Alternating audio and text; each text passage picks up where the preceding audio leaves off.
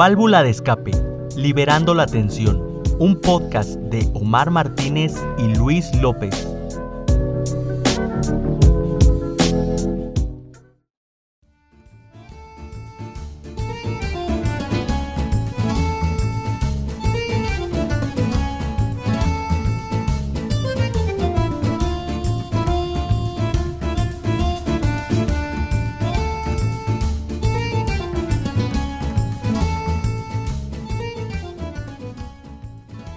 Otra semanita haciendo el podcast número uno de tecnología gracias a ustedes. Estamos aquí de nuevo, mi gente, mi gente loca, en su podcast favorito, Válvula de Escape, para liberar la tensión. Hemos notado su gran recibimiento y sus mensajes de aliento para seguir con nuestra chamba. Los números nos avalan. Esta semana vamos a tratar un tema para seguir alegrando tu vida y haciéndote dudar si vives en la Matrix o en la vida real. Hemos estado leyendo sus comentarios acerca de los temas que querían que tocáramos y hablemos y el más votado es este. Así es, hablaremos sobre la identidad. ¿Quién eres, en dónde eres y cuándo lo eres? ¡Co comenzamos!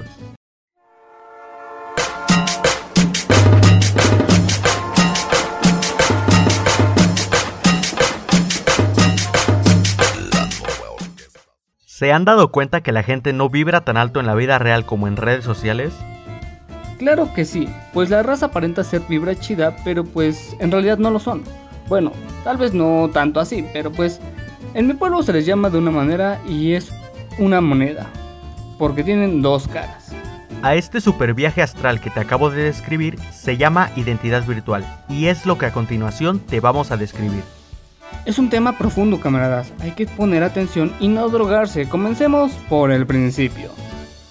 Primero lo primero como el viernes botanero. Empecemos definiendo lo que es un dispositivo. Podemos pensar que es algo sencillo como una computadora o un phone.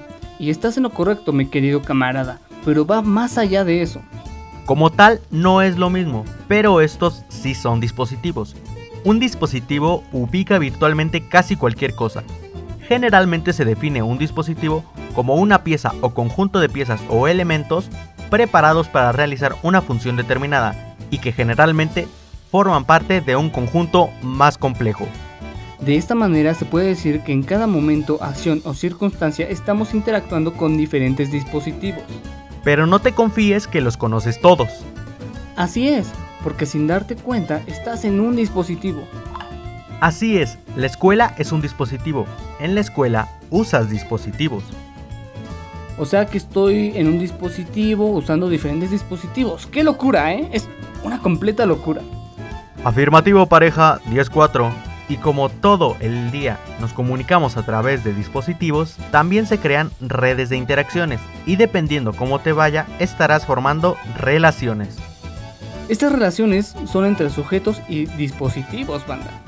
Pero esto no solo es humano-máquina, los mismos dispositivos te ayudan a crear relaciones entre humanos, así como tú aceptando sugerencias en Tinder, cochinote. De esas mismas relaciones nacen objetos, discursos o prácticas. Las personas les darán significados especiales, todo dependiendo del contexto. Ya saben que el contexto marca muchas diferencias. Sé que te estarás preguntando, ¿qué wea está diciendo este men? Ahorita te lo vamos a dejar fácil de digerir como el Gerber. Pongamos de ejemplo a la de Toreto. La familia. En un contexto tradicional es un dispositivo para hacernos ver el cómo se debería ver una familia normal. Otra clarita es como en las telenovelas, o comedias como diría mi abuelita. Nos pintan una idea de amor incondicional y nos hacen creer que nuestro Eduardo Yáñez nos va a salvar a nosotros como las pobres e inocentes gaviotas que somos. Exacto, todos tenemos la idea de querer andar con un John Mendes, pero pues en nuestra idea específica, que tiene más peso emocional, nos podemos conformar con un Brian. Es así como no solo se crean relaciones sociales, también se están creando sujetos sociales. Suena algo confuso y pensarás que le estoy dando vueltas a las cosas, pero no. Pues un sujeto social construye su identidad conforme va interactuando con diversos objetos. Por ejemplo, de las historias de telenovela que te conté terminan con un colorín colorado, este cuento se ha acabado. Por ejemplo, hablemos de la salsa, y no la verde, el género musical, para echarte unos guarachazos. La salsa es un dispositivo y los sujetos son los músicos, los cantantes, los compositores y los bailarines. Piénsalo un segundito. La persona que eres hoy es el resultado de lo que has hecho ayer. Y no, no lo digo como conferencia de coach de vida. La persona que eres hoy cuando estás en la red ha sido formada a través de todos los dispositivos donde has estado y con los que has interactuado. ¿Topan el causa-efecto gigantesco que esto marca? Los dispositivos más pequeños o con poco tiempo en nuestras vidas en el pasado tuvieron repercusiones gigantescas en nuestro presente. O sea, estamos hablando del impacto en vida. Ahora imagina el efecto de los dispositivos con los que interactuamos todo el día, todos los días. Aquí es donde entran los fones. Estos dispositivos del demonio, diría mi abuelita, nos acompañan gran parte del día o no de nuestras chozas. Nos comuniquemos con la gloriosa y siempre amada familia y también entramos al Face y a otras redes sociales. Incluso con ellos podemos entrar a Spotify para escuchar el glorioso podcast de Válvula de Escape. ¡Sí, señor! El teléfono nunca lo sueltas porque te bolsean, que no está mal pero nos vuelve dependientes y sentimos que en todo momento tenemos que estar interactuando y reaccionando. Somos esclavos de los móviles. Te explicaremos esto con un ejemplo simple pero poderoso. Hablemos del mayor cáncer que ha existido, las dos palomitas de WhatsApp. Tú chance y andas trabajando duro o durando en el trabajo. Ves el mensaje de Lane Norris y se te pasa a contestar. Cuando te des cuenta se activan los recuerdos de Vietnam y vas a intentar contestar de bolón ping-pong o si no, no existirá poder humano que te salve. Y esto, aunque ya se puede evitar configurando el WhatsApp, puede aplicar también para nosotros, porque si ves a alguien que ya vio tu mensaje y no te respondió, pues igual te vas a poner fiera. Esto prueba que traspasa los límites de Internet. Ya no es solo la realidad virtual, ahora también es un problema que tendrás en tu vida cotidiana. Porque si no contestas en todo el día, en la noche no habrá besitos. Esto es sumamente interesante, pues ya que las cosas que solo existían en el Internet ahora son parte de nuestra vida de real y diaria. En 2013 se estrenó la película Her, una joyita. Si la viste ya entenderás de qué va esto. Si no, pues se trata de un hombre que después se volvió el Joker, que termina involucrado sentimentalmente con una inteligencia artificial interpretada por Black Widow. Y eso créeme que es muy parecido a lo que te estamos contando. Uy, uy, uy, uy, uy. Esta película es buenísima, me encanta y duele. Y con esto podemos decir que Internet o el Internet es un dispositivo, uno muy grande que impacta en la vida de toda la humanidad. Yes, yes en inglés. El Internet ha transformado nuestras vidas, pero no en todas las personas la repercusión es la misma. En algunos es buena o mala. Algo curioso de este dispositivo es que el Internet es que, bueno, ¿cómo te lo diré? Este mismo dispositivo crea dispositivos, se produce, se reproduce y produce otros dispositivos ya dejamos bien claro que el Internet es un dispositivo. La pregunta del millón no es dónde dejó la cadenita Carmen, sino cómo sería capaz de crear más dispositivos.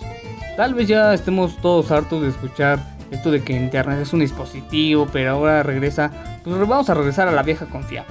Un dispositivo que se crea a partir del Internet y que posiblemente es de los más usados y con las mayores repercusiones en nuestra vida diaria son las redes sociales. Te apuesto un gajo de mandarina a que tú estabas pensando este también, pero no sabes ni por qué. Déjate lo explicamos. Analicemos y luego actuemos. Si el Internet es una herramienta de difusión y de información, que de estas nacen dispositivos de interactividad, de, en estos se incluye a las redes sociales. Las redes sociales llegaron a cambiar nuestras vidas.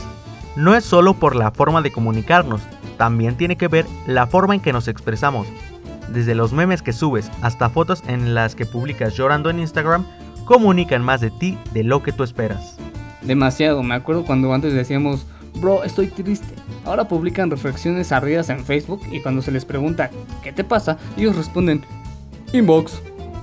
Incluso antes, cuando escuchabas una canción que te gustaba en MTV y se la recomendabas a tus compas, decías la canción de tal banda que salió en el programa de ayer. Ahora simplemente si te gusta una canción de TikTok, le mandas el TikTok a tus compas. Pareciera como si las redes sociales mandaran casi casi sobre lo que podemos hablar, pero al mismo tiempo nos dictan a compartir las cosas de las que podemos opinar. Parece que la tecnología nos limita solamente a pensar lo que, nos que lo que nos ofrece es realidad. Parece que no tenemos criterio propio. Lo voy a explicar sencillo, padre. ¿No te ha pasado que hiciste un par de búsquedas en Mercado Libre? Pongamos por ejemplo unos micrófonos de streamer. La próxima vez que entres a una página te recomendará algunas cosas para completar tu setup, como un condensador de audio o una PC gamer. Así es como las sociedades virtuales se forman sin que nos demos cuenta. Toda la sociedad virtual, camaradas. Esto es, abarca toda la sociedad virtual. E igual es gracias a esta que podemos observar los cambios que pasan en nuestro mundo, tanto en la sociedad actual como a nivel histórico. Todo esto puede sonar muy complicado y puede que esta info te deje pues, seco el cerebelo. O sea, la neta esta información no, no es como que, ah, digerible. Pero aquí estamos nosotros. Omar. Alberto. Explícanos esto, por favor. Tópate, carnal. Cuando las redes sociales salieron, solo era para subir fotos o escribir pequeñas publicaciones. Y ahora ya puedes hasta subir videos y GIFs. O más heavy. Ahora ya hasta hay redes sociales para buscar chamba. Chance te acuerdas de Messenger, o sea, si solo hablabas o escribías mal pero se te entendía. Y ahora la evolución es gigantesca. Ah, pues checa. En Twitter, si te fijas bien en los hashtags que están en tendencia, puedes darte color de los temas importantes, las tendencias en el momento de los temas que se está hablando. Después de tanto relleno para contextualizar, ya podemos empezar a abordar lo que es el sujeto virtual. Esta raza se atribuye, se adjudica una manera de consolidarse en el entorno donde se encuentra. Aquí se genera otra relación de la realidad virtual con los sujetos virtuales. La primera dictamina su subsistencia gracias a la existencia de otros dispositivos electrónicos, los cuales son utilizados por los sujetos virtuales para generar dinámicas de convivencia. Justo esto que acabamos de mencionar es a lo que nos referimos a que las personas son una son una en persona y otra en la virtualidad. O sea, como te lo dije antes, son unas moneditas, tienen dos caras. Y pues esto es pues es negativo, o sea, fíjate bien. Te preguntarás, ¿por qué es negativo?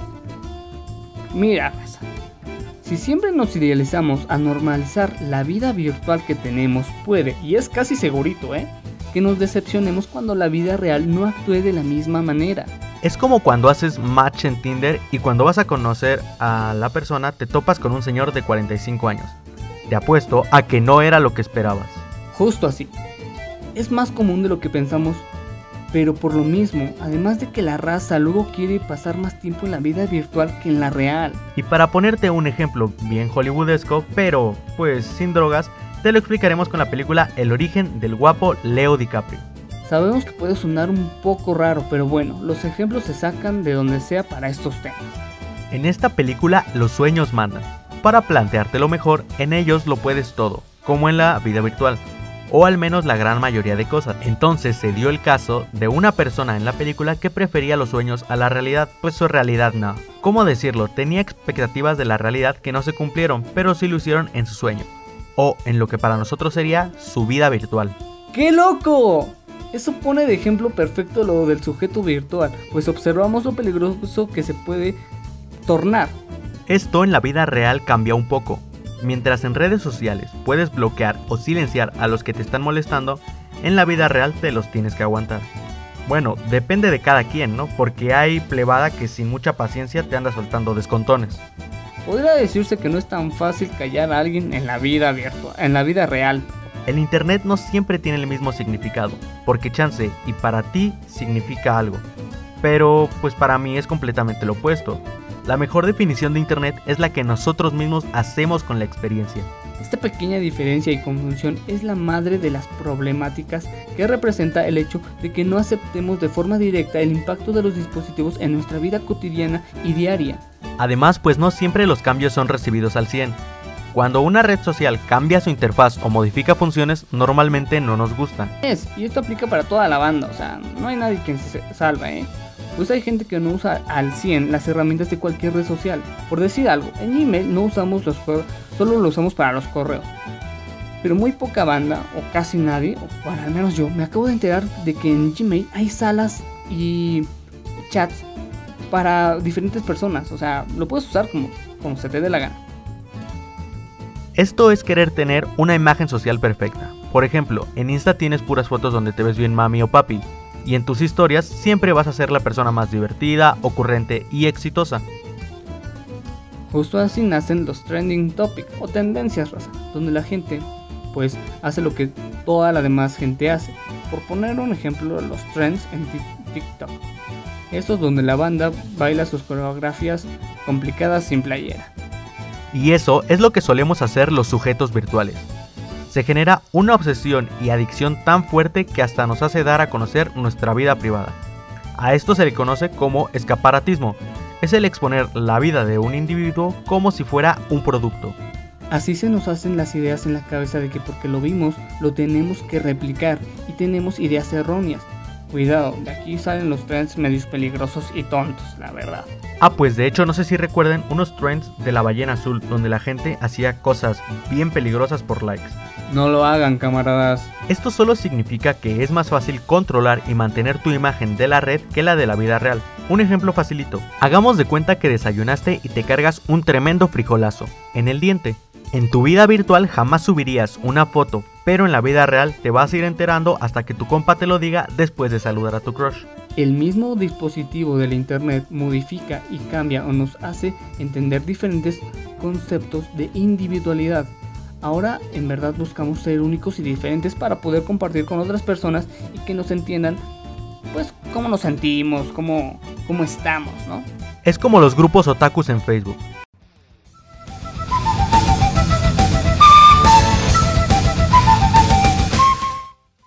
Las personas que disfrutan de la cultura y la animación oriental suelen crear grupos en redes sociales para comentar y debatir sobre los temas que son de su interés. Digamos que es una friki plaza pero en línea, comunidades digitales para que lo tomes mejor. Al final del día, estos mismos ejemplos son ejemplos, o sea, no debe olvidar eso, pero de los ejemplos viene la realidad, de que construimos nuestra identidad virtual.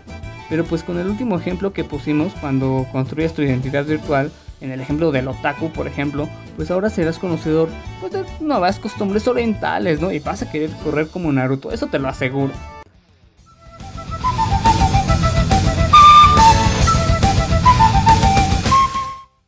Para cerrar lo que estaba abierto, la virtualidad es parte de nuestra cotidianidad y a cada quien le afecta de forma distinta. La identidad virtual es un tema del que poco se habla.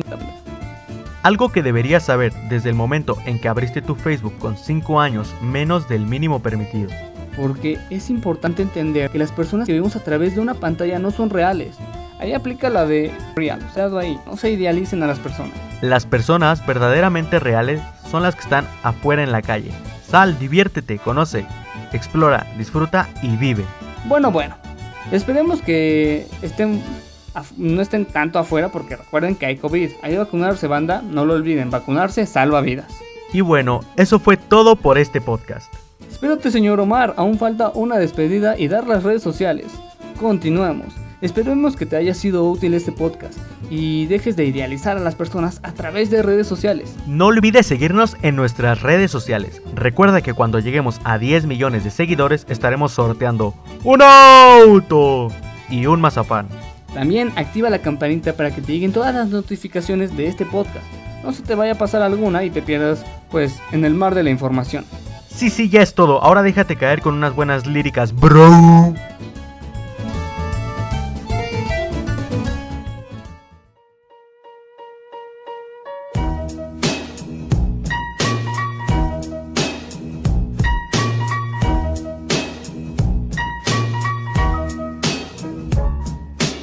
Y nos vamos. Es hora de partir. Mañana será un largo día y tenemos que seguir. tenemos un podcast para proseguir. Ahora ve, cuéntale a tus amigos lo que acabas de escuchar para que nos comiencen a seguir. Chi, chi, chi, chi, chi. Uh.